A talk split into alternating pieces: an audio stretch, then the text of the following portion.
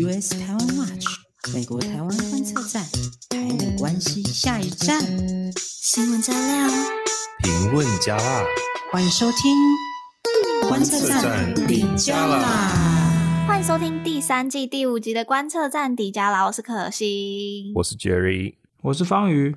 好，我想大家应该都有听说到，就是呃，美国。现在的 Omicron 有一天的单日确诊新增人数是超过一百万的。那台湾现在也有有 Omicron 的病例进来了，那大家也蛮蛮紧张的。那都希望就是新的一年，就是大家还是不管人在美国还是在台湾，大家都还是可以 stay healthy, stay warm，然后大家可以健健康康的。今天我们的节目很精彩，因为我们邀请到王洪恩教授。就是如果有在关注台美消息、台美新闻，应该都对王洪恩教授蛮熟悉的吧？也算是网红型的教授。对啊，网 red，网 red。让 Jerry 走的太前面了，我这个词我还没有学到。他就跟方宇一样，都有蓝勾勾啊。对，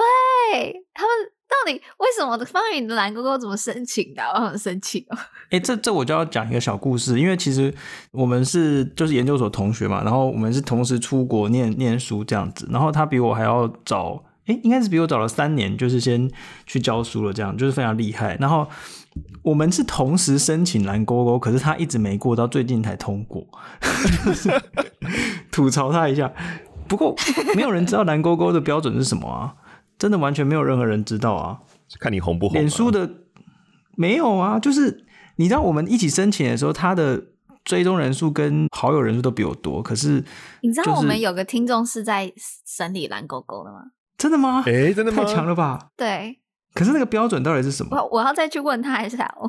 有点忘记了。因为上次我有跟他一起去，我就邀请大家来净滩嘛，然后他就有来净滩，然后就有跟我讲到这件事情。那我在这边再呼吁一下，就是请帮我们申请蓝勾勾。可以帮观测站申请蓝勾勾吗？好想要。哦 可是其实申请蓝勾之后，还是有些贴文会因为太多人检举，然后而被下架啊。但就是它触及会比较高吧。可能几率比较低，就就是说被下架的几率可能稍微变低。嗯、我也不知道它到底那个是，嗯、就是没有什么实质的好处啊，没有什么实质的好处，嗯、感觉不到、啊。有没有可能我们在我们自己的那个那 US Taiwan Watch 美国台湾观测站，然后我们自己旁边加一个 emoji 蓝色的勾勾，自以为自己是蓝勾勾这样子吗？组织的组织也可以申请啊，组织就是拿正式的那个登记文件去上传就可以申请。对啊，对啊。好好好，我们现在明明是在 podcast，然后我们结果在讲一些就是组织原因的事情，不好意思，我们的听众开启会来了，对，开始又开启会了。好，那我们今天呢，今天有个还有个重要的任务，就是呢，我们想要来推荐一本书啦，好久没推荐书了。那我们今天要推荐的是时报出版社的《中美争锋》。那《中美争锋》这本书我，我我全部看完了。那我在这边还蛮推荐给大家的，就是我扣了一下这本书里面讲的一句话，他说这本书是一位新闻工作者的作品，并非专门研究中国的研究者的论述。他是一个法国的记者，完全可以感受得到他是一个非常认真，然后把很多的资料提供给读者的一个记者。然后里面的资料非常非常丰富，那确实就像他一开始讲到的，他并不是一个什么很厉害的国际关系的大师，然后来告诉你像这种福格森啊，告诉你他的一个很厉害的一个想法或什么的，而是他帮很多的这种背景资料都帮你整理好了，所以我其实还蛮推荐给想要很有就是 foundation 的，然后了解中美关系、中美的这个争霸。的人，不管你是新闻工作者，或是你是一个研究者，或者你单纯就是想要了解，真的很适合念这本书，因为它的背景资料提供的非常非常多。而且我之前有个小小的梦想，不是梦想，就我想做一件事情，就是我想要做一个那个很大、超级大的一个全世界的地图，然后呢就把中国的影响力渗透，然后就大概每个国家可以标一下，你不觉得很酷吗？你就标分数吗？标颜色？对对对，就大概大概就是标颜色，然后。呃，但是你现在是在推坑我们的第二本书吗？我没有这样讲哦，好可怕哦！你看，我感觉做完这个，二零二二年一开始就替自己找事情做，而且我们也是没点过台湾观测站标，我们我我们要做的事情，应该就是台湾的那个，应该变成是台湾的影响力扩散在世界各地。那我想要有另外一张图，是了解中国的这个影响力在全球各地的。但我觉得这本书它有一部分有达到这一点，就因为他把很多世界各国所面临中国的压迫，他都有记录出来。我想要跟大家分享一个，我觉得我自己超惊讶的。大家都知道嘛，中国不断在透过它的经济实力，或是它的软实力，诶，包括它的硬实力，在全世界扩散它的影响力嘛。然后其中有个国家，我过去没有到这么的注意到，但是我现在才发现它的严重性，就是是柬埔寨。因为我之前去过金边，然后那时候我去金边的时候，然后他们就带我们去一个大楼，就是新的一个建案。然后好像叫什么 Diamond City 还是什么的那类，就很瞎趴的一个名字，就全都是中文。不意外诶，我之我之前有认识的人在柬埔寨工作，嗯、他是在那边的赌场工作，嗯、然后他说那边几乎所有赌场都是中国人开的。对对，就是但那他这边提到的，就是这个让我很惊讶的是，他就说有在那边有更夸张的，有个城市叫做施雅努市，施雅努市的人口大概九万人。你猜中国占几万？六万。等等，方宇你猜多少？一万人。Jerry 呢？我才六万。八万。哇靠！超可怕的！然后说到处整个城市就是你的 Chinatown。对 对对。我想说，天啊！我看到这个数字的时候，我整个傻眼哎。然后他就讲都说，而且移民到那边的中国人就讲到，就有点像刚才就是 Jerry 提到，就是跟中国比起来，就这边有太多的法律漏洞可以钻啊。就对他们好像太方便了，而且你看，在中国还会有社会信用制度嘛，然后你有可能不乖，然后还要被打分数，你还不能就是自由的移动，完全就是移居过去，利用人头去扩散他们的这个国家的影响力。然后我瞬间看到这部分的时候，就打了个冷冷战呐、我 真的是吓死了。好，这边就是简短跟大家分享一下，我觉得这本书，我觉得看这本书的感觉很像是在挖宝。他记录了很多很多重要人物的一些对谈，然后还有一些数据。那从这些数据，你真的会挖掘出很多呃很有趣，看到为什么中美争锋的这一个这个封面。对，然后我觉得很推荐给大家去读。这个是时报出版社的《中美争锋》，推荐给大家，在各大的平台、各大的通路都可以买得到。好，那我们就进到今天的新闻回顾啦。那我们现在录音的话是一月八号啦，台湾的现一月八号。但是前两天一月六号，大家知道是什么日子吗？这这这天其实还蛮刻骨铭心的，就是在惊心动魄的一天。那真真的是惊心动魄。那一天，我所有美国朋友都传讯息跟我说：“赶快看电视，赶快看新闻。”真的吓坏美国人的一天。对，我们这样一直讲，大家知道在讲什么吗？好，就是 Jerry 来帮大家复习一下。对对，Jerry 帮大家复习一下好了。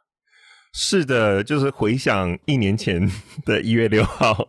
其实就是美国的国会发生的暴动嘛。对，那当天其实是他们在国会进行统计开票，因为选完，right，然后呢进行开票做这个选举人票的动作，那就是要确认拜登即将当选美国总统。那川普在一月六号上午就在白宫南侧的总统公园，就是有一个椭圆形的草坪上面，就是做演讲。那他就有点像是鼓励他的支持者要激烈的战斗，要 fight 这样子，然后呢夺回我们的国家，然后也指示支持者往国会大厦那边前进。那我们后来也都看到这个结果了哈，就是一群川普的支持者们冲入国会抗议，然后要求参议院的院长，也就是当时的副总统彭斯 （Mike Pence） 拒绝接受这个选举的结果。那示威者后来呢，就冲破了保安人员的防线啊，然后呢，后来甚至引发流血冲突，然后最后造成了包括警察在内有五个人死亡，然后有一百四十余人受伤。更是有四位员警因此自杀，因为 Jan Six 一月六号国会暴动被起诉的案件，总共现在目前已经超过七百多起，而且很多都还在持续进行当中。我数据没有记错的话，好像是一百多起案件已经确认了，然后好像有二十六位吧，啊，已经是入狱服刑了。那就是现在还在陆陆续续的，就是这些案件还在审理当中。那面对这个国会的暴动，美国国会他们也筹组了一个委员会，然后是专门要去调查这件事情。那是由民主党的这个 Bernie Thompson 跟共和党的 Liz Cheney 来主导。然后他们一办就是办公听会啊，就是传唤证人出席等等的。刚才提到共和党 Liz Cheney 嘛，我觉得可以来特别讲他一下。哎，对，我这边来帮大家补充两件事情哦。第一个先讲这个 Liz Cheney，他的爸爸真的是一个传奇人物，他爸爸是 Dick Cheney，也就是说小布希总统他的这个副总统啊。他在九一一时期的时候的这个副总统呢，当时也是帮助了小布希总统很多在关于反恐啊方面的事情。嗯，嗯，所以说我们会常常。把 Dick Cheney 视为美国最有实权的一个副总统。对，那他的女儿呢，也追随父亲的脚步踏入政坛，然后最后呢，也成功的当选了这个参议员这样子。那我这边还要再稍微补充一下，就是说，哎，刚才明明美国总统的选举是十一月嘛，就是在二零二零年的十一月，为什么会到二零二一年一月六号才开票呢？这个指的是选举人票，因为大家都知道，呃，美国的这个选举是所谓的间接选举，就是说大家。各在各州投票是投各州的选举人，然后呢，你这个选举人要在一月六号那天呢，到国会呢去投给总统，这其实就是第二个步骤。那大家已已经知道说各州的结果嘛，所以当天大家只是去做这个程序上的确认，这样子。嗯。然后关于 Liz Cheney 啊，其实他也也有些东西可以分享啦。我觉得他蛮猛的哦，就是因为去年在 Gen Six 爆发之后，很多共和党人其实当时哦，我要特别强调，当时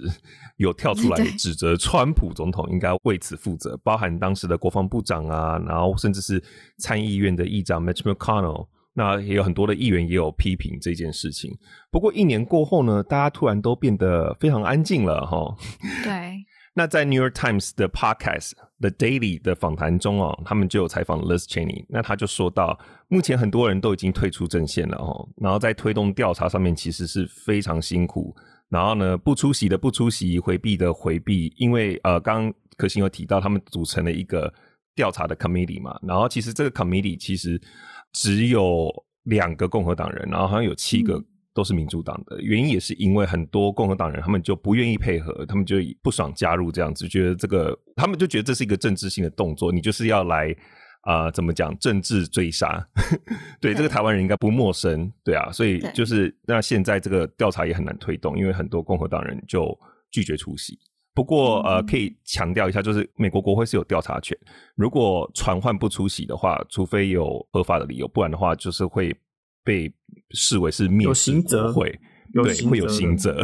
这个还可以再多讲一下，就是说去年其实共和党人原本还蛮支持川普，就是继续打官司。可是，在这个 Jan 6的这个事件爆发之后，几乎没有任何人敢继续支持川普，而且对出来谴责川普的人其实蛮多的。他马上就被弹劾啦，就是这件事情爆发之后，川普又再被弹劾一次，所以成为史上。当然是没有通过啦，但是就是说对没有通过，但就是史上只是说他就被被被弹劾两次。对那那个 Liz Cheney 他现在哦是共和党内众矢之的这样子，因为大家都觉得说你干嘛就要一直去追杀川普啊之类的，就共和党自己内部现在其实就蛮蛮讨厌他的。然后他被批评叫做 Rhino Republican in name only，对这个犀牛哈。不过其实哦，这个他本人在各项社会议题上面都非常保守，就是一个很典型的共和党人啊，就是一个很保守派的政客。只是因为他不认同川普鼓动暴力的行为，然后就被共和党内的人不断攻击。我们来分享一个故事啊，就是这个在诶，这个是几年前啊，十二零零八年、零七年哦，在阿扁政府的后期，哇，好久嘞。民进党内的人哦，就跳出来谴责阿扁，还有就是说扁家那些弊案啊什么的。然后当时就有很多党内的人去攻击他们，那其中就包括我们现在的那个战猫萧大使哦，萧美琴。他当时呢，大家还记不记得他的外号叫什么？叫做中国琴诶，因为他、哦、真的假的？真的啊，就中共同路人啊，就是中国琴古筝吗？对，就是 杨琴啊，杨琴、啊。那时候还有什么几扣什么？就是民进党的的人，只要出来谴责阿扁，然后就会被自己党内的人攻击，这样子，还有什么十三扣还是几扣什么之类的。呃，然后萧美琴那个时候立委初选嘛，就是惨败给王世坚，然后呢，后来也就是因为这样子，他才前往花莲经营选区，然后在花莲一待就超过十年，然后呢，这个十年后在二零二零年的时候呢，就是哎，这个我们的花莲王又出来了，我们也只能就是再继续持续的感谢花莲人让出了这个呃人才。嗯嗯嗯，对啊，其实再讲回到这次 Gen Six 的事情，就是美国暴动的事，就是在一周年的时候，美国他们。国会有举办一个算是祈祷会这样子的一个一个活动，纪念活动，结果共和党人出席的非常非常少，就只有两个，对，就是 Liz Cheney 跟他爸爸两个共和党人出席这一次的活动。那场活动有点变得像是 Democrats，就是呃民主党人自己在讲话了啦，然后就真的就只有两个共和党人在那里。其实我自己看听到是觉得还蛮。难过啊，我觉得就看到这个党派的一个斗争啊。但我觉得就是 Jan 6这件事情啊，还有很多是可以讨论的。那我觉得我们就讲两个，一个我想说是对美国民主的影响嘛，第二个就是美国国会的这个维安的问题了。第二个应该比较简单哦，就是 这个美国国会维安的问题，应该就是硬体设施嘛，还有警备训练啊等等。然后就从去年一月六号之后，整个国会的这个安全规格大幅提升啊。那我们看到 NPR 的报道，访问那些在国会大厦工作的警卫人人员，他们就说：“哎，现在每个地方都有金属探测器。”然后，对，他们也提到说，这个整个呃，因为戒备程度提升了嘛，一直维持到现在，那以后应该也就很难再 降回去原本的样子。而且，整个工作的气氛都改变，变成人与人非常的有距离，然后整个压力变得非常大。对，然后呢？大家如果还记得，我们去年六月的时候，其实我们有观测站有到 DC 去嘛，嗯、然后我们其中一个行程就是去国会，就是去跟议员聊天这样子。我们那个时候去的时候，就发现跟以前很不一样了，整个流程都很不一样。嗯、那一方面当然也是因为疫情的关系，不过其实绝大部分因素就是你你要讲一下当时的 context。那个时候，呃，我们进去的时候，然后。好像是 Jerry 还是谁，就想说，哎，我记得我上次没有没有经过这样子的，就是金属探测器啊，什么全部都要去检查。然后呢，那个带我们进去的助理就笑笑的说：“哦，you know。”然后 就是 我还记得，就他那个时候的表表情还蛮蛮就是就是就是因为国会的暴动事件，对，对，然后而且 以前我们通常就是。还是会安检啊，以前也是这样子。不过以前你进去之后，你就可以自由出入，嗯、就是你进去这个 building 之后，驻地带你走来走去的，对对对对对，这一次就变成是说，你要事先先约好，有人要来带你进去，他要 escort 你，然后 in and out，、嗯、就是说我们从进入检查站之后呢，你也不能在这个 building 里面跑跑照，你就是要跟着那个人，嗯、然后他要直接带你到那个你约好的办公室。你也不能到其他办公室哦，嗯嗯就是就是那个办公室而已。然后等到你结束出来之后呢，他要在原路护送你出去，你一路上都是被保护着这样子，然后你没有没有办法到其他的地方。对，这个就跟以前非常不一样。国会暴动之后，整个戒备，然后还有整个维安的成绩都提升了。但其实这这个部分以外，就是嗯、呃，我那时候听报道，他们有讲到，就是说，就是对于警察的心灵辅导，我们刚才有讲。因为国会暴动之后，有四个警察因为这件事情而是自杀的，有他们也提升了对警察的这个心灵辅导。但是呢，根据 Political 的报道啊，还是有超过百名的国会警察，他们觉得压力太大，所以离开岗位。然后现在呢，总共还是有四百人的警力缺口，所以美国国会还是。在警备上面，不完全吗？呃，因为缺缺乏警力，这个这这个我我不太敢讲了，但是就是还是有有待加强，这样讲可以吧？好，嗯、那那我们再来就讲比较复杂一点的题啦，就是要就 Jan 6这件事情也讨讨论到就是对美国民主的影响嘛，那这件事情会爆发，就是质疑当时选举舞弊嘛，那选举是民主社会。最直接的一个展现方式。那当这个选举都直接被质疑的时候，这当然就是对民主的一个很大的，我觉得甚至可以讲说是一个破坏了。我刚才突然想到啊，这些在想这些严肃议题的时候，我突然想到说，哎，想到比较轻松一点的事情。你们去年是不是拍了一系列的影片啊？对啊，然后你们两个还在那个，就是有一个是你们两个边走边介绍的那个影片，是不是就在这个国会山庄外面旁边？对对对对对对。然后还有跟大家介绍说，当时这场暴动从哪边开始的，对不对？你们是不是？哦，我们暴动的那个是嗯，那一支影片是在讲 Black Lives 讲 B O M，嗯，对 B O M，然后他们就是在那个白宫前面的那个地方。Oh, okay, okay. 对对对，这个就是在这边提醒一下听众朋友们，就是如果有兴趣的话，可以点击我们那个呃这个页面上的那个影片那边，那往回拉应该就可以看到去年我们推出了一系列这个影片，很好看。没错，我自己也觉得很好看。可是我们还是得来聊聊这些比较更就是严肃的东西啦。我觉得这个，我觉得到今天为止哦，就还是有很多人坚持说啊，这个就是民主党这个选举舞弊啊等等。不过我还是想要提醒大家，就是说，就连美国最高法院的大法官啊，最高法院就是一个解决所有的宪政或者政治争议的这个地方。嗯，连最高法院的大法官们都没有受理，当时根本就不想，他们就拒绝受理哈。就是，对，我记得最后一枪是这个德州，哎呦，哎，Jerry，你们的锅啊，那个 德州检察总长的上诉嘛，啊，好像有一个规定的截止日的最后一天，然后这个德州检察总长就上了一个案子。然后最高法院把它驳回，这样子。嗯，诶，大家知道现在最高法院大法官九个里面有三个是川普任命的哦，而且有六个是保守派的哦。哦，那他们一致认为说，就是没有要受理哦，并没有觉得说有什么舞弊啊等等啊。那而且各级的法院哦，各级哦哦，各州各级的法院几乎没有成立任何一个选举舞弊的指控。很多的那些阴谋论啊，什么偷走选举啊，这些其实呢都是。没有成立的哈，几乎都是没有成立的。嗯嗯嗯，但我自己也听到很多，就是因为我其实身边是有认识，就当天想要直接买一张机票飞到华府参加这个暴动的人，然后我就有问他说，其实我有跟他讲，都说，哎，就是现在大法官都没有受理这件事情啊，然后也像刚才讲，就是你看大法官现在基本上都是共和党的，那就是想要问他怎么看，他就还是就还是用阴谋论回答我啦，他就讲说，哦。就是 deep state 啦，就这些全部都被买通啦，然后就有点不知道该该怎么回答了，我就只能就是先转移话题，然后从其他的话题再跟他继续聊啦。但是我就确实，美国现在在资讯爆发嘛，真的这种阴谋论，然后这一种就是大家真的就是相信不一样的事实的啦，然后对这个这个体制是完全没有信心的。我觉得这其实是非常对民主是一个很大的伤害。那我觉得这边也要提醒一件事情，就。舞弊这件事情跟选务的疏失是不一样的。就美国的选务是真的做的很烂，就是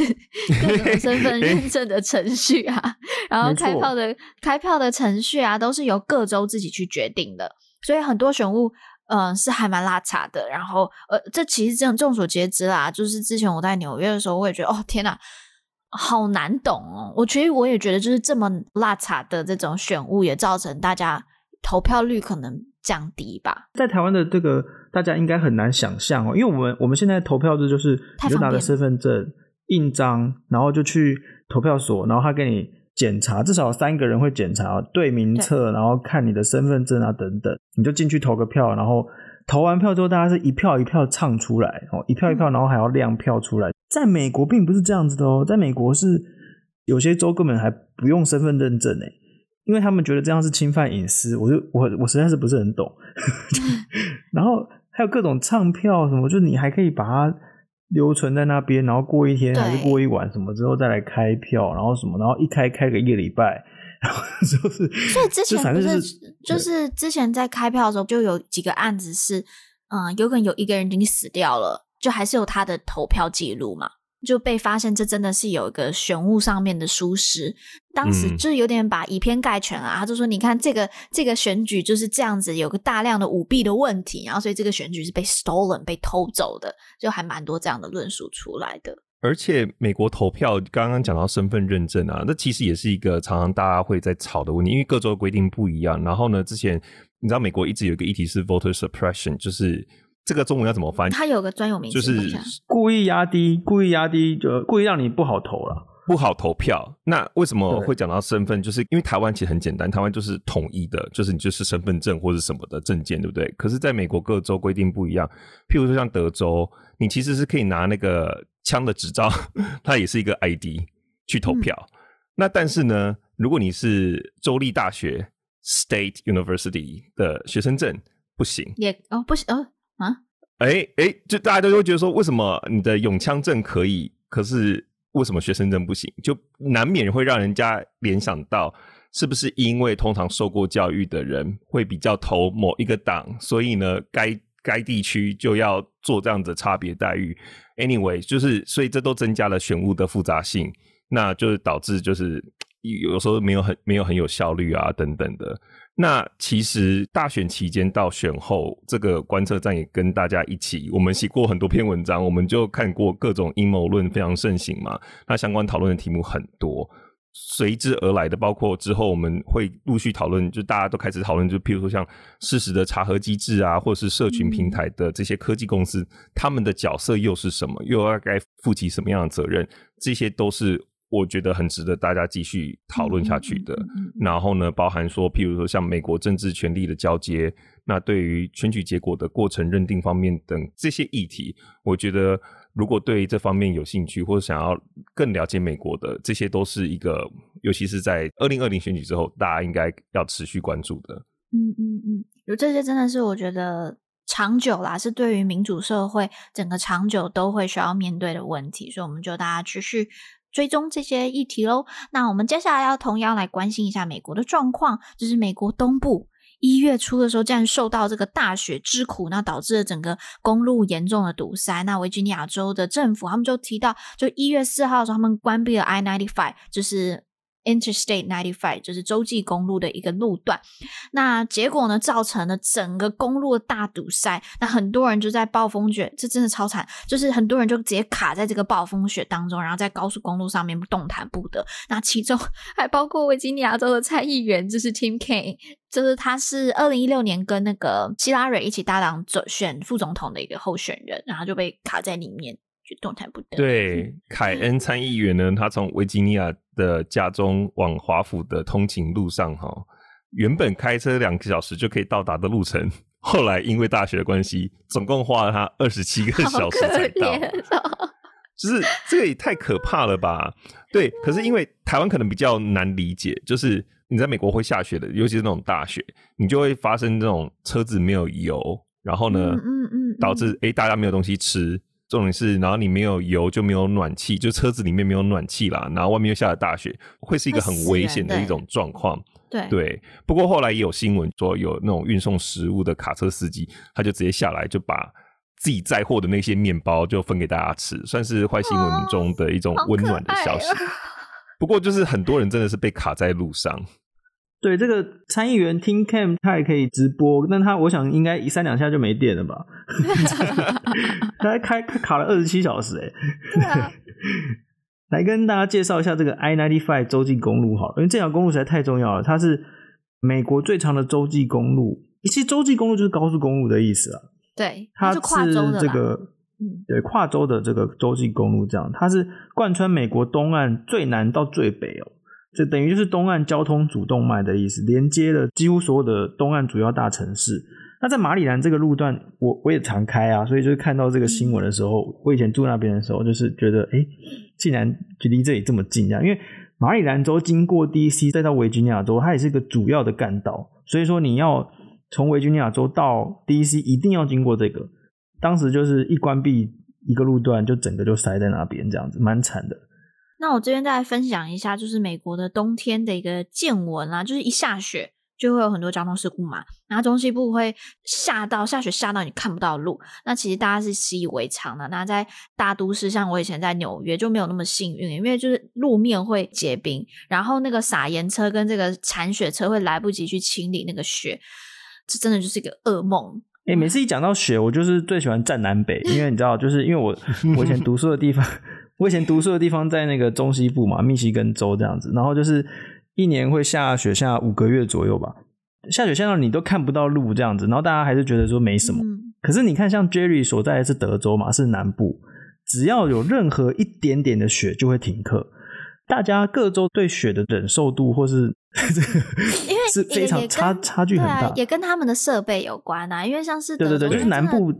它不会有暖气或什么的那种东西啊，所以就应该没有撒盐那种，对我们没有那种除雪的机械设备。哦，对，不是没有暖气啊，没有暖气有点太铲雪车跟这个撒盐车等等，对对，对，对，所以他们就是一下雪就会被困得很惨，然后就会不知所措。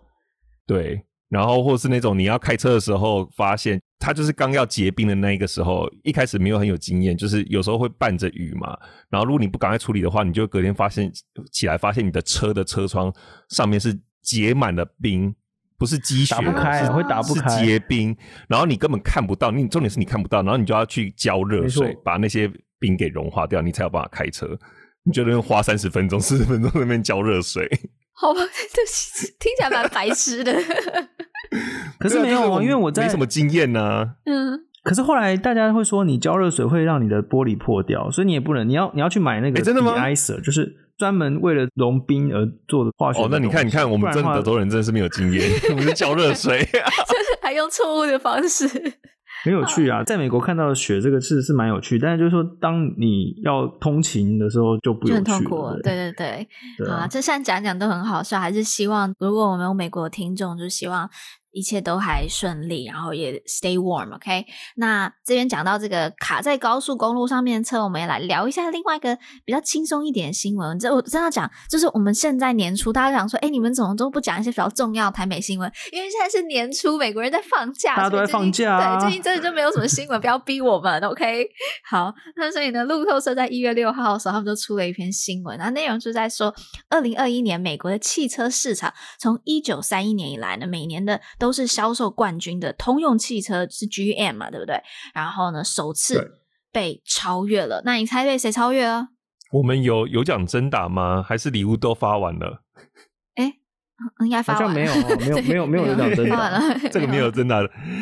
所以被谁超越哦？呃，我想想看，啊，你公布 Jerry 公布答案好了。我自己的经验应该，如果我猜的话，我应该会猜 Toyota。Yes，没错，没错，叮咚 叮咚，Jerry 拓的什么东西都没有。OK，好，那鼓掌，好烂呢，鼓掌超烂。好，那就是去年的美国汽车市场一共冒出了一千五百万台的车，那其中呢有两百三十三万台是 Toyota 的。那 General Motor，嗯，台湾没有通用汽车嘛？台湾对，台湾没有通用汽车，目前没有。GM 就是美国的一个超级。大厂牌是两百二十一万台，然后呢，Ford 是两百零四万台，所以就是以两百三十三万台的 Toyota 居冠啦。对，在一九三一年的时候呢，GM 首度超越福特，就是销售，然后从那之后就一直维持每年美国市场的销售榜首。那大家知道，通用汽车其实它旗下还有很多其他的对对对对呃品牌哦，譬如说像。Buick 就是别克啊，什么凯迪拉克啊，呃，Chevrolet 雪佛兰，或是 GMC 等等。但是就是刚刚方有讲到，这些车在台湾就比较少见了。对，那其实现在全球汽车的市场的出货都是在 delay，因为第一个就是车用的晶片短缺，这是从去年就开始发生到现在，啊、以及就是。各种货运的大塞车，然后呢，加上疫情的影响，所以就导致了目前我们现在看到的状况。我讲到这个汽车哦，通用汽车总部就在底特律嘛。那底特律就是大家所说以前，诶，现在应该也是吧，汽车之城嘛。它离我之前念书的这个密西根州大还蛮近的哦。我记得就我去底特律呃玩过，底特律就是美国汽车之城，但是在全球化之下，很多的公司呢都把这个工厂移到海外。这些汽车主要大厂跟其他重工业集中的地区呢，就是现在我们说的所谓的铁锈带。嗯，那这个就是沿着五大湖区分布的。那所谓铁锈带，就是说，因为在全球化浪潮下呢，工厂外移，那他们就变成失业率最高的地区。原本呢是最欣欣向荣的地区，结果就发就是生锈了，这样，所以叫它铁锈带。那这个大概就是从纽约州中部啊，横跨到呃宾州哦，然后俄亥俄州、印第安纳州跟密西根州这样子。二零一六年的川普哦，他几乎在每一个铁锈带的州都是险胜的。当时真的就是他能够拿下总统宝座的一个最主要的因素，就是说他在每一个州几乎都险胜。他在那些加州啊，或是这个纽约啊，这些都输超多的。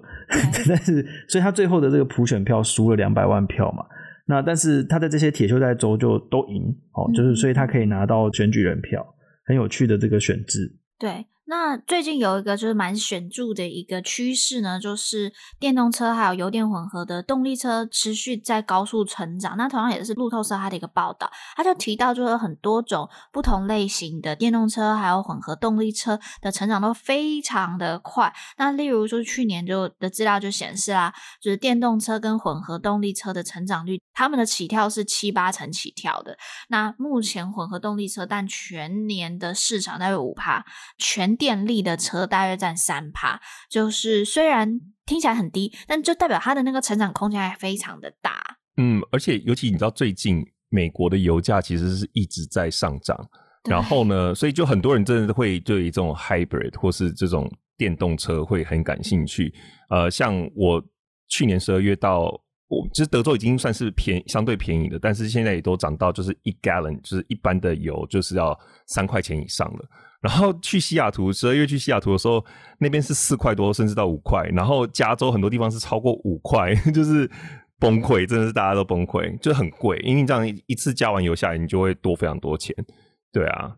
哎，那个一 gallon 如果三块换算成台币的话呢，大概是几公升一块这样子，是不是？对，除以。哎、欸，其实换算成台币还算便宜，但是我们要从美国的这个角度来看，美国的角度，对对对，对一 gallon 三块钱的话是四点五公升，没有没有三点多而已。香菇几乎叫香菇，数数学都交给香菇。我刚才随便算了一下，应该就是二十六、二十七台币左右一公升呐、啊哦，所以其实。嗯一 gallon 三块，对台湾人来说，哎、欸，看起来好像很便宜。可是你要知道，这个之前德州的油价大概是一 gallon 两块以下吧？德因为德州是产油，没有啊，没有。德州要看地方，可是差不多两块多，两、嗯、块两块对啊，就是两块上下啊。因为德州产油，然后加州本来就是三块多的，嗯，对。但是就是等于就是你从两块多涨到三块多，这个涨幅是多少？这涨幅等于是三四成以上在涨、啊，是啊，就很恐怖的，很恐怖的涨幅啊。哎，说到电动车，大家一定第一个就是想到特斯拉嘛。特斯拉，那我回台湾半年多以来，我觉得在台湾街上看到特斯拉频率变得蛮高的。在台湾特斯拉应该卖的不错，对不对？嗯嗯嗯，是真的还卖的不错。那、呃，但是在美国当地，就是一月四号的时候，这个一定要讲，就是白宫针对特斯拉最近的一些行为，就是发表了就是蛮强烈的一个言论呐、啊。白宫发言人 Jen Saki 呢，他在记者会上呢就回应了记者的提问，他就说。国际社会，包含私人公司在内，都应该要一起关注中国的人权议题，尤其是新疆的强迫劳动。他同时也再一次提出警告，就是如果各家企业无法证实自己所关联的产品并没有涉及强迫劳动，现在在新通过的法律当中就无法进口到美国。对，这个新通过法律就是我们在这个前两周都有提到新疆维吾尔强迫劳动的法律嘛，吼。那 Ducky 的这番发言就是针对特斯拉而来的，我觉得是针对那个 Musk 来的。对啊，也是，他不是川粉吗？Elon Musk。对啊，他他其实真的太高调了一点。他最近做了一些蛮低调的事情，不过还是被《华尔街日报》给披露出来。就是说，特斯拉在十二月三十一号的时候呢，就是宣布在微博上面宣布，然后他没有在美国市场上面宣布，他就说他们在新疆的这个省会乌鲁木齐。开幕了一间哦特斯拉的销售中心。那美国呢，最近有很多穆斯林相关公民团体就发出声明，他们要求马斯克去关闭那个销售中心，因为你就是在这种时刻，然后全球都在谴责中国在新疆进行种族灭绝的行为，结果你去那边大张旗鼓去那边要卖车，哦，这等于是就是有点帮中国背书的那种感觉了。那这个特斯拉目前还没有针对这些回应去做评论啊。诶，不过特斯拉的总部就是在德州嘛，它是在奥斯汀，对不对？Jerry，这又是你的锅啊，你要不要来评论一下？好，这我可以讲一下。对，特斯拉应该是在去年的时候把它的总部从加州移到德州嘛。那我相信大家都有听说过，其实主要的导火线应该其实也是因为疫情的关系，因为当时加州的防疫规定蛮严格的，那这当然就会导致一些工厂它就必须要 shut down。可是这就会影响产能呐、那当时 Musk 就是非常的不爽，呃，他甚至也杠上了加州的州政府。然后后来可能也是因为一气之下，或者是也是因为我觉得德州的确这几年投资环境比较好，然后很多人都愿愿意搬过来，所以他就是就干脆直接搬来德州这样子。那也是因为除了把 headquarter 搬到德州之外，他自己在另外一个他加码投资的地方其实就是中国。等一下我们会再讲。蛮细节的这些东西，但是呢，就是刚刚方宇有提到嘛，他这个行就是这个消息一出来之后，那个美国政府除了美国政府刚刚白宫发言人谴责之外，方宇刚刚讲到那个人权团体也很表达不满呐、那他刚刚讲到那个其实就是全美最大的穆斯林倡议团体，叫做 The Council on American Islamic Relations。那他就直接跟出来，就是呼吁特斯拉应该要把这个新疆的这个销售中心给关掉。那他们就说，哦，在一个有百万维吾尔穆斯林被拘留在集中营和强迫劳动机构的地方做生意，特斯拉这种行为就是在支持种族屠杀，就是 genocide。好，对，就是很很重，对。那就直接说，你这个公司这个企业就是在支持种族屠杀。那国会方面刚刚讲到那个法律，对不对？防止强迫维吾尔人劳动法的其中一个提案人就是 Marco Rubio 嘛，那他也马上发表就是谴责，就是 Marco Rubio 的选区嘛，嗯，是他的选区吗？他他是讲他没有没有不是不是不是他他是佛罗里达州的。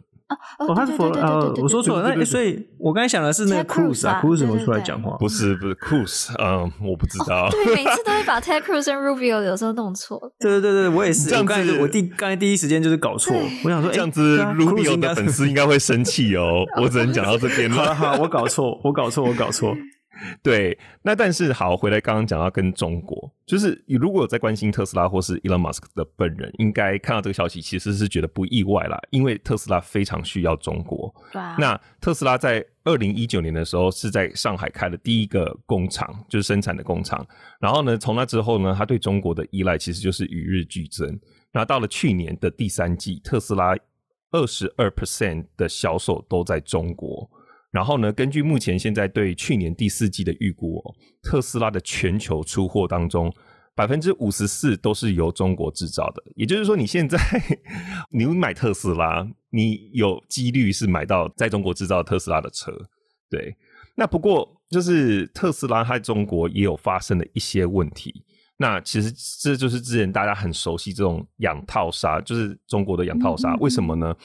因为中国也想要发展。电动车，尤其像我们之前 p 开始有讲到嘛，就是新疆也生产那个什么系，对不对？就是是电动车电池很重要的原料。那新疆其实是最大全球最大的生产中心，就是这个原料提供的地方。那所以他们就是有一套整套一条龙的那个生产链都在那边啊，所以他们要发展电动车。所以呢，其实特斯拉。从二零一九年开始到中国之后，它有这个技术转移的动作。那现在中国电动车的品牌真的，你去看已经超过两百家了。嗯，但从去年开始就有人发现一些蛛丝马迹，就是感觉说，哎，好像中国见时机成熟了，要开始割韭菜了，要把特斯拉给移掉了。因为中国自己电动车市场已经起来了嘛，它的很多品牌的技术都来了。分享一下，就是我是上一次去中国是二零一九年的时候。所以还我觉得他算、嗯、还算近啦，不会到太远以前。然后那时候就坐滴滴，他们的滴滴打车嘛，真的就对我叫了好几次，全部都是电动车。然后坦白讲啊，做的还蛮顺，对对对，而且它也一样，就是 Tesla 不是前面就是就是它的那个控制全部就是一个平板嘛，对不对？对对对，中国他们一样的概念是不是？也一样。而且说真的，我觉得做的不差，我就是整个是直接照抄，我不知道是直接照，但是。就是做起来，它车子里面的流线啊，或是整个呃流畅度，我觉得就是都是很，就还蛮舒服的。然后整个坦白讲，真的做的不差啦。然后就是整个路上都是电动车。哎，等下那个大家知不知道，在那个哎，川普发起贸易战，其中有一个原因啊，就是当时的国会还有很多单位都有做那个调查嘛，就是说中国他们都会。不不是强迫，他们是要求，应该说到中国投资的这个，到对是自愿的技术转移，就是你要去中国投资，你就要自愿做技术转移，自愿哦，他没有逼你，没有逼你哦，就是，所以所以特斯拉到中国要投资，他应该也是自愿的做了很多的技术转移，或者哎，应该不要说技术转移，技术合作哦，技术合作，对，这个其实就是。这人家说这就是 honey trap，就是这叫什么 美人，就是 honey trap，就是用在日常生活都是那种美人计。其实一开始先给你一些 incentive 让你过来。我觉得特斯拉的确也是需要中国，因为它就是产能不足。其实你去看特斯拉去年开始，它不管是在美国或是在中国，它的 base model，它的车子的那个基本款全部都涨价，因为就是供不应求，所以它真的需要。提供产能。不过也因此，它就必须要有一些技术转移。那现在就顺便扶植了整个中国电动车的成长。那刚刚讲到这么多的品牌都起来了嘛？不过现在看起来好像有这种养套杀的情节出现，因为从去年开始，好像四月就有新闻，就是就中国政府似乎有在针对特斯拉做一些处理，这样子。譬如说，有一些就有新闻说，有些高速公路就不让特斯拉的车上路，然后甚至是在去年的十呀，然后在十二月呢。就是刚过嘛，就是上个月，中国国家市场监督管理总总局就表示说，由于特斯拉哦，它前后转向节的强度不符合设计，有安全疑虑，所以要求上海特斯拉公司召回在中国生产超过两万台的那个 Model Y。对对，所以大家想说，哦，是不是要开始了？就是开始要养套杀，要开始杀，要割韭菜了。对对对对，对，对。那我不知道 Elon Musk 他本人是怎么想的，不过从他在这种 social media 上面的公开言论看起来，他的确是非常喜欢中国。你大家就自己去打那个马斯克称赞中国，这样去找，就一堆新闻。譬如说，在疫情的时候，呃，马斯克就称赞中国政府关心人民福祉比美国更有责任感。然后呢，在去年党庆的时候呢，他也在那个推文推特上面表示说，中国取得的经济繁荣令人赞叹。我不反对，我不反对中国取得的经济繁荣令人赞叹，但背后的 context 你要知道，就是他在强迫劳动，然后 WTO 加入之后也没有遵守这个贸易规范。Exactly，对啊，就是在这些 context 下面，确实蛮令人赞叹的啊。中国的经济起飞，没有人要去 deny 啦。对啊，然后我们刚刚讲到车厂，马斯克他也大赞中国车厂，勤奋又聪明的人多到会让人怕。哎，但我也不反对这件事情。欢迎大家去 Netflix 看一部电影，叫做《American Factory》，就是他在讲，就是说美国跟华人的这个工人的做事态度是真的蛮不一样的啦。嗯，其实叫美国人工作，还会跟你诉诸人权；你跟在中国开工厂，不会有人跟你诉诸人权啊。这就，就是一个，就是以如果开工厂的角度，确实中国方便很多吧。就是我想这毋庸置疑。所以现在就是继续看特斯拉该怎么办，因为像。美国国会，你看刚通过这个法律就已经讲的很明确了嘛，对不对？就是新疆进口的东西就是一律禁止。那当然不是说特特斯拉特斯拉它工厂现在在上海，嗯、那但是就是它已经算是有开始要踩线的感觉。那我觉得特斯拉就是看这家公司也可以感觉到它就是一个反映美中争霸或是美中交锋这个缩影的感觉。嗯嗯，就是还蛮值得大家继续关注的。好啊，对啊，那就是特斯拉的新闻，我们就继续再帮大家。更新啦！我想就是 Elon Musk 本人也会很大声的向大家更新的，所以 所以就大家都继续关注喽。好，那我们今天他根本就是继川普之后的第二个推特王。对啊，他是他他是推特王，然后我觉得他在川普之前还也蛮强的。可是川普就是抢走了所有的推特王的风采，然后现在川普没有办法在推特上之后，推特王就是他了。所以大家都在关注他的一举一动，他真的是一个还蛮狂的人了。好啦，那今天我们在这节目的最后面，我们还就是很重要的重磅邀请到王恒恩教授啦。我可以很推荐王恒恩教授，他最近出在思想坦克上面的一个文章哦，他他就提到未来美中的强弱变化，搭配上国内的民调趋势，就是两者会共同决定。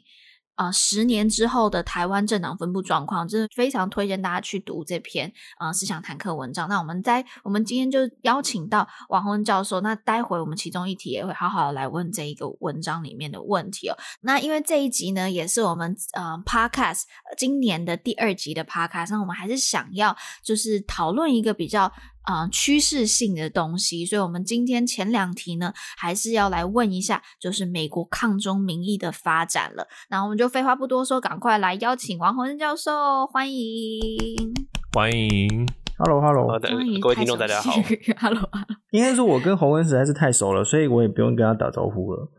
那这边我就直接切入到我们今天的一个问题哦。新的一年，大家可能很注重的就是美国的这一个。对中的这个态度，今天呢，就是第一题，我想要请问老师的是，就是我们知道过去几年呢，好几项民调都可以显示说，美国的这个抗中民意正在提升，但是我们也可以看到各家民调都会有一点点的差异。例如说，经济学人跟 YouGov 他们在十一月的时候做出了一个民调，都指出呢，呃，美国的敌人的排名，北韩是第一名，五十八趴。伊朗是第二，四十四趴。那阿富汗跟中国呢，都是以三十三趴作为第三名。但是 Ronald Reagan 他做这个 Institute 的这个民调呢，就是六十五趴的人认为中国是敌人。那如果你去问到，就是说美国的最大威胁是谁的时候呢？中国呢，它是以五十二趴，远远超过第二名的俄罗斯的十四趴跟北韩的十二趴。所以看到这一些不同各家民调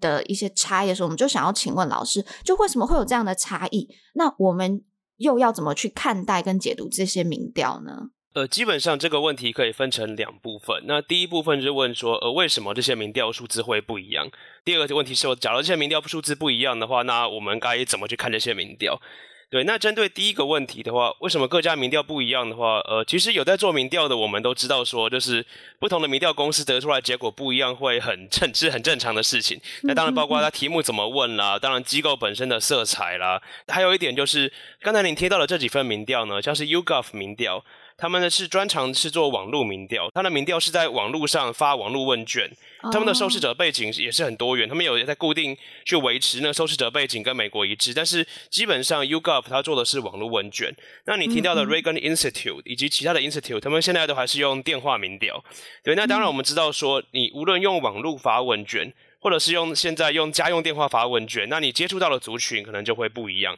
那所以当然，这些民众可能你可能会想说，网络问卷可能比较年轻一点啊，或是电话问卷的话，可能那些人都是已经有房子，然后可能已经有恒产的人，所以可能他们对于就是谁是最中美国最大的敌人的他看法可能就会不一样。呃，这是第一点。那第二个不一样的原因，可能来自于说你是怎么问的。对，那例如说，假如你在问说谁是美国的敌人，你问美国民众。假如你的问法是问说，你觉得谁最可能会攻击美国？那大家可能想到的还是北韩，oh, 或者之前有恐怖攻击的国家，uh, uh, uh, uh. 因为毕竟北韩是一天到晚要宣称说他们要拿飞弹去射 射美国嘛，让美国陷入火海这样。对，那中国跟美国虽然有摩擦，但是目前还没有。对美国民众来说，很显然并没有中国要攻打美国本土的迹象，嗯，那是一点。但是，只要你另外一方面，你问说谁是美国最大的竞争对手，然后谁是美国这潜在的威胁，那可能民众就会觉得说，假如是问最大，那可能中国或俄罗斯就是最大的，相较于北韩或伊朗来说。啊，那个国家的对，所以这第二个是问法，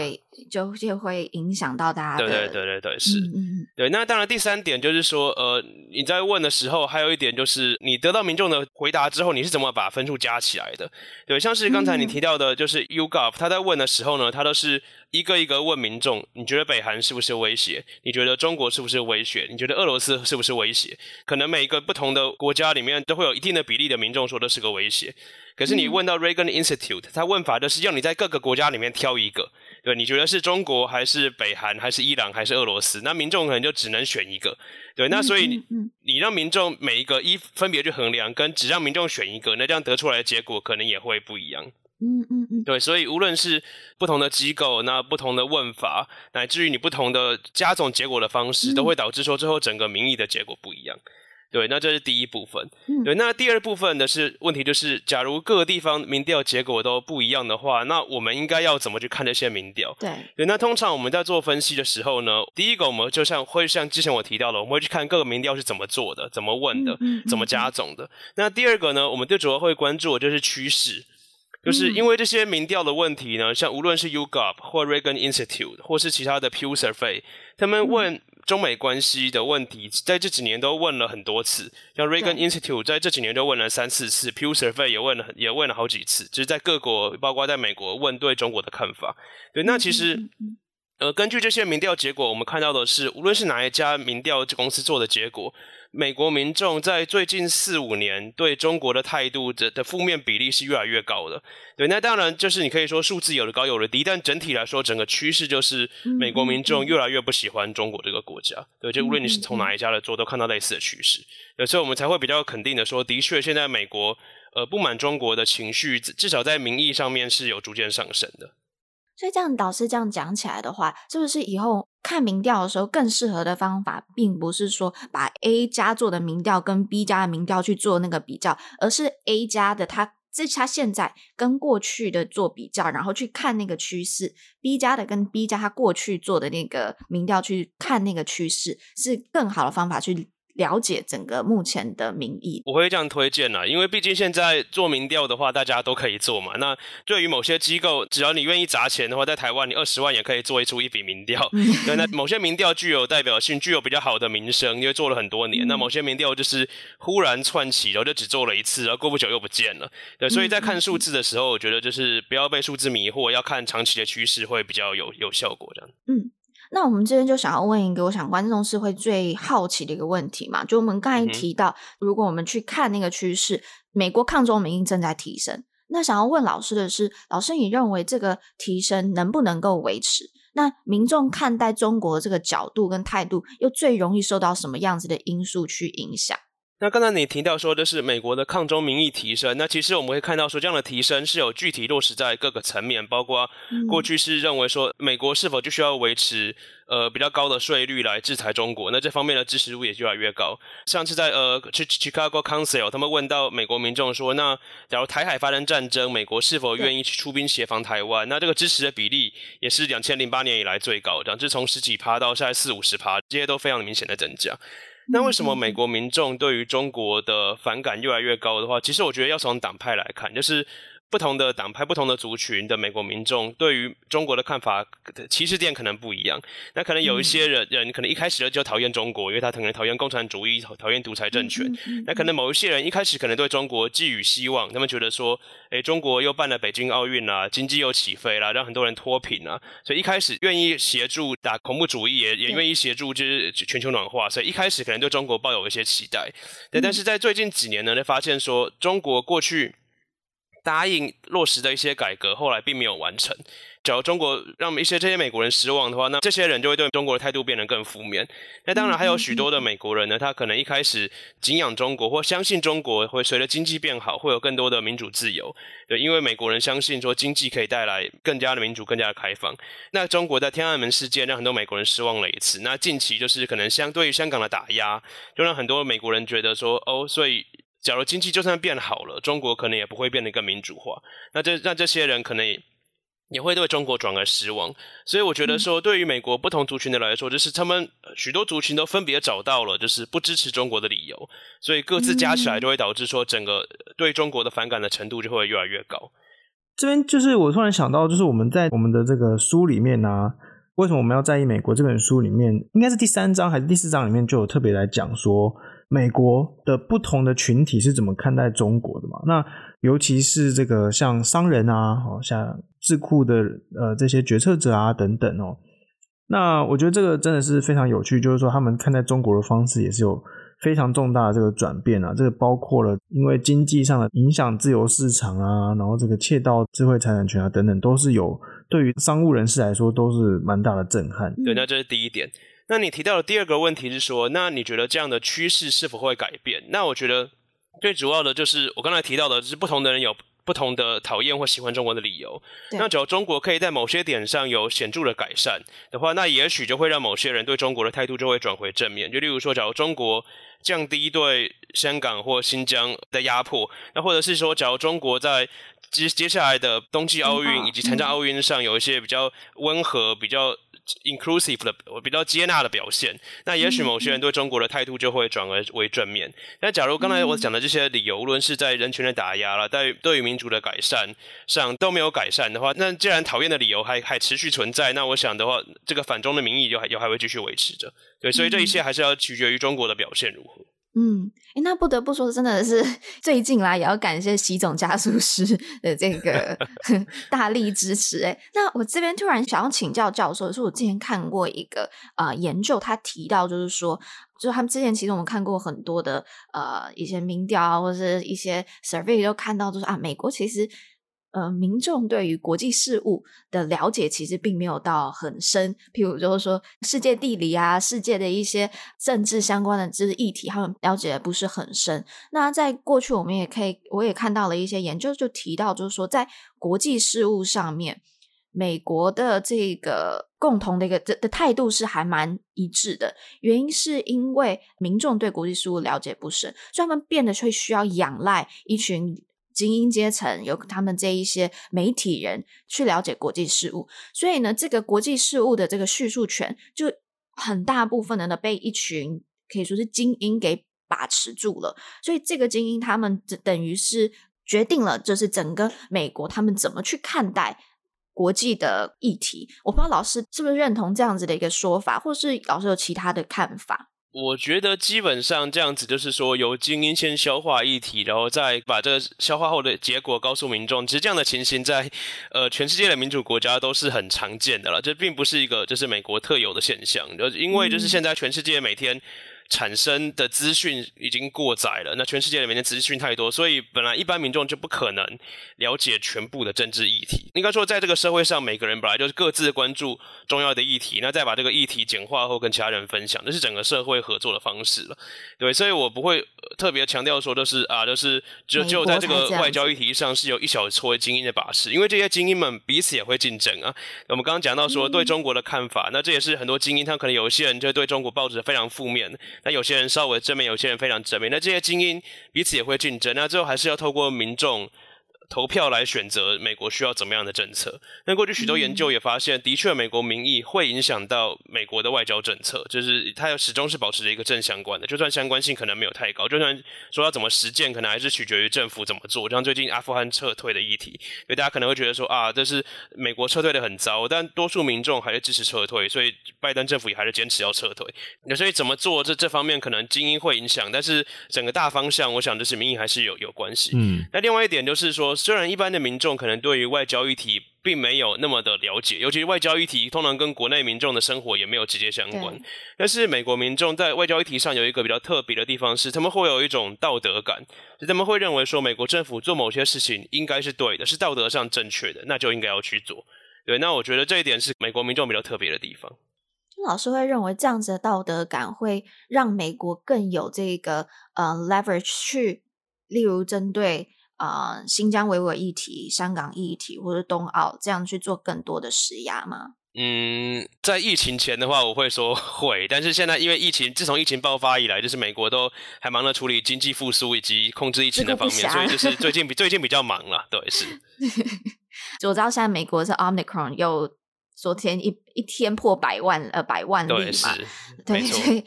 还是希望美国之后赶快在疫情疫情有好转了，然后重新 也希望这个道德感可以继续让嗯、呃、政府有更高的这个施压的能力哦。那第三最后的问题，我想要拉回到台湾，嗯、呃，老师在思想坦克上面最新的一个文章有提到，就台湾认同后物质主义跟无党派这个三个因素，会是未来十年持续在台湾持续上升的。呃，那想要请问老师，你觉得这三个因素？会怎么样去影响台湾人来看待美中两国呢？呃，基本上我觉得就是第一点是关于后物质主义。那所谓的后物质主义，就是说年轻的一代，假如你在童年生活的经验中没有经历过战争或者是饥荒或是冲突的话，嗯、因为你是在比较衣食无缺的状态下长大，嗯、所以你就会长大之后呢，你就会更去追求一些后物质主义的价值，包括自由、包括人权、包括自我实现等等。嗯、对，那假如你童年是有经历过战乱、饥荒，然后然后曾经没水没电、流落街头的话，那你可能就会认为说，金钱或所谓的物质欲需求是。更为重要。的，所以你可能在长大之后，你也会支持一些比较经济发展，然后就是环境先不要管它，经济发展比较重要，就有的吃，大家有的吃比较重要，但是言论自由没有那么重要，等等之类的。对，那我我在文章中我就写到说，我认为这样的后物质主义在台湾过未来十年之后还是会持续上升，会有越来越多的民众，因为在过去这段相对和平的时期间呢，会比较有多的后物质主义。那这个后物质主义呢，会怎么影响到台湾民众看美中关系？我觉得最主要的就是。台湾民众，尤其是年轻一代，第一个他会对于中国的反感不会减少。嗯，对，就是我们知道说，现在很多台湾的民众，尤其是年轻一代，他们可能会接触抖音，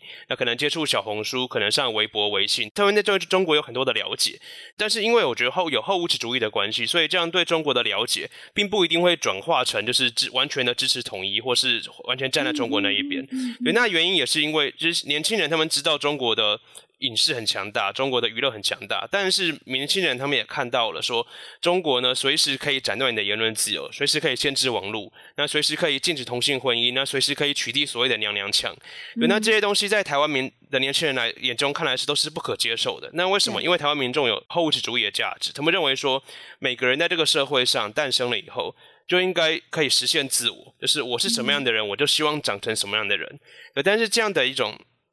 愿景呢，在目前的中国还是没有办法实现的。嗯，对，所以我觉得就这点来说，所谓的后物质主义的增加，会让台湾民众对中国的负面观感呢不会改变，除非中国改变。那只要中国维持现在这个高压、反对多元的状态来说，那后物质主义基本上就是一个台湾反对统一的一个屏障。嗯嗯，这这第一点我想讲的。那第二点讲到的就是无党派，对，那无党派这一点是比较特别。那因为说我们说过去台湾有蓝有绿，那可能民众可能越来越厌恶蓝或绿。那厌恶的原因也也是因为蓝或绿都已经分别完全执政过了。过去有分分立政府的时候，你都可以指责说啊是对方那个害我没有把事做好啊之类的。但是现在国民党也完全执政过，民进党也完全完全执政过，所以假如民众真的有一些不满的话，他就责无旁贷嘛。对，那所以说。这样所谓的蓝绿的标签呢，同时是一个招牌，但也逐渐变成一个包袱。所以可能某些候选人就会希望，或某些民众的希望，不要说自己是蓝的还是绿的。对，所以我们过去就看到说，这样子自称无党派的民众在台湾是越来越多。嗯嗯。那在未来，我也认为这样的比例可能不会减少，尤其是蓝跟绿，在未来就算轮流执政之后，身上的包袱也会越来越多嘛。那这一点对于台湾民众看中美之间有什么看法呢？我认为是。这可能要用一点统计的概念，就是平均值可能不会改变，因为那些民众是无党派的，但是。标 variance 可能会 uncertainty 可能会变高，就是可这些民众的民意可能会变得会很摇摆，就是他们可能一下会往某边倾，一下很可能会往另外一边倾，对，就是民意的变动幅度可能会变得很大。嗯嗯，对，那我们可以说这可能是一种不稳定的因素，因为说这些民众他们可能有某个另外候选人可能一呼大家就摆诺，大家就就跟着朝某个方向走了这样，对，所以说对于这些无党派的民众，就是要怎么样去建立他们的民意或偏好的话，这一点就是可能各个党的候选人要。多思考的，对，那我只能说这是一个不稳定的因素，这样子。嗯嗯嗯，老师刚，我想要回到老师刚才提到这个后物质主义的这个部分，这个就马上让我想到了二零二零台湾的总统大选的时候，就是我当时有我记得嘛，就是我们 其中一位候选人，他不断在诉求的是一个货进来人出去嘛，然后还有说那个货出去，货出去人进来，人进来人出去人进来，对，然后还有呃什么发发大财等等的嘛，嗯哼。当他讲出这些口号的时候，我发现到确实长一辈的，嗯，或是过去真的比较在台湾经历到台湾从零开始的那些长辈，他们真的很很有共感，就他们觉得对，我们就是要追求这一个，就是比较那种金钱利益的追求，然后他们觉得这就是台湾要的啊。但这些话反而就是对我们这一些从小其实呃已经在台湾经济起飞了才出生的孩子来讲。我们没有感觉，反而是当反送中事件发生，嗯、然后，呃，这一位候选人他没有，我我觉得我不要在那边一直改 盯了，就是就是韩国瑜候选人，就是韩国瑜候选人，他并没有直接的声援，年轻人会觉得我没有办法支持这样子的一个人，因为最基本我们所要追求的东西，嗯、他都没有办法去声援。我觉得就是想到这个议题哦，然后那我会想要请教老师的一件事情是。我自己身边的有一些朋友啊，就蛮多的，就是会去到中国。呃，之前中国有开发一些那种叫什么创业基地啊，像在平潭啊这些地方，嗯、然后去想要统战嘛，拉拢这些年轻人。老师会不会认为这样子的，因为后物质主义导致台湾的学生有可能对于这样子的拉拢越来越没有兴趣了？对于拉拢越来越没有兴趣的，呃，我觉得就是。台湾的年轻一代，因为后物质主义的关系，所以更可能就把中国就是。单纯看作另外一个国家，对，那你说你说那个国家提供了一些创业机会，大家都去试试看，对，但是去了之后呢，不并不会因为这些所谓的金钱利益或结果而因此就说那所以中国跟台湾的统一吧，有就是我觉得就算接受了这样的机会，就是这样的态度也不会转变成就是我就支持两岸统一。对，那事实上最近已经有蛮多相关的研究，就是无论是台湾的学生赴中国教书，或中国的学生赴台湾呃做交换学生，然后我们有很多政治学者对他们做问卷，那其实做了。结果大部分都是说，其实这样子的交流对于政治态度的改变效果是非常非常有限的。呃，其实大部分的人其实都不会改变自己的态度，就是就就算有这样子的经济交流。嗯嗯嗯，以我自己的经验来讲，好了，我我其实有之前有提过，就是我。以前的家庭背景导致我以前是还蛮轻松的一个人，那之后是到了美国，我觉得也可能跟老师刚才提到这个后物质主义，或是老师也提到另外一个台湾认同的这一个呃因素，就从小在这个环境长大嘛的一个台湾人这些因素，让我到了美国之后，我反而很被美国这边的价值给吸引。我不知道老师会不会认认为，就是因为美国以美国也现在是一个蛮追求自我实现的一个地方，那他们是呃很尊重个人个人的权益的。当学生去到美国，是不是更容易被这边给吸引？呃，基本上是的。那不过就是目前现在学术界有许多针对各国留学生的研究。那大部分的研究都发现说，就是假如留学生未来有预计要留在美国的话，就基本上他的态度就会越来越变得美式，就是会变得越来越尊重个人主义，越来越相信自由民主开放。对，那一一些针对中国留学生的研究，反而有显示说，假如这些中国民学生他们。一来美国念书之后，就打算要回中国任任教或工作，就他们已经预计他们未来还会回中国了，那他们态度就会改变的就比较有限，因为他们已经预期到未来会回到中国，所以他们在态态度的接受以及改变上就就不会那么大，这样，所以还是跟对未来的发展方向有关，这样的。所以他的那个很多不同的因素都会去影响一个人的怎么去看待中美这两国，或者怎么去看待就他们所处的这一国。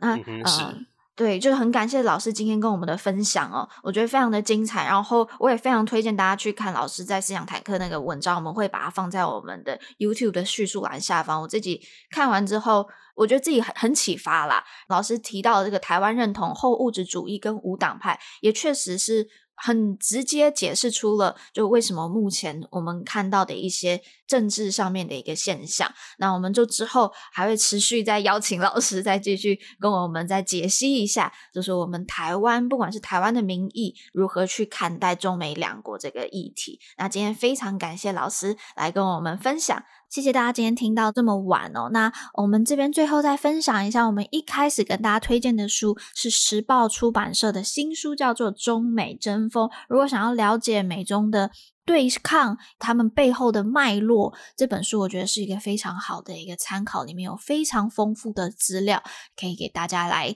看一下。好，那呃，今天我们的节目就到这边，那也谢谢大家的收听，那我们就下周再见啦。拜拜，拜拜，拜拜。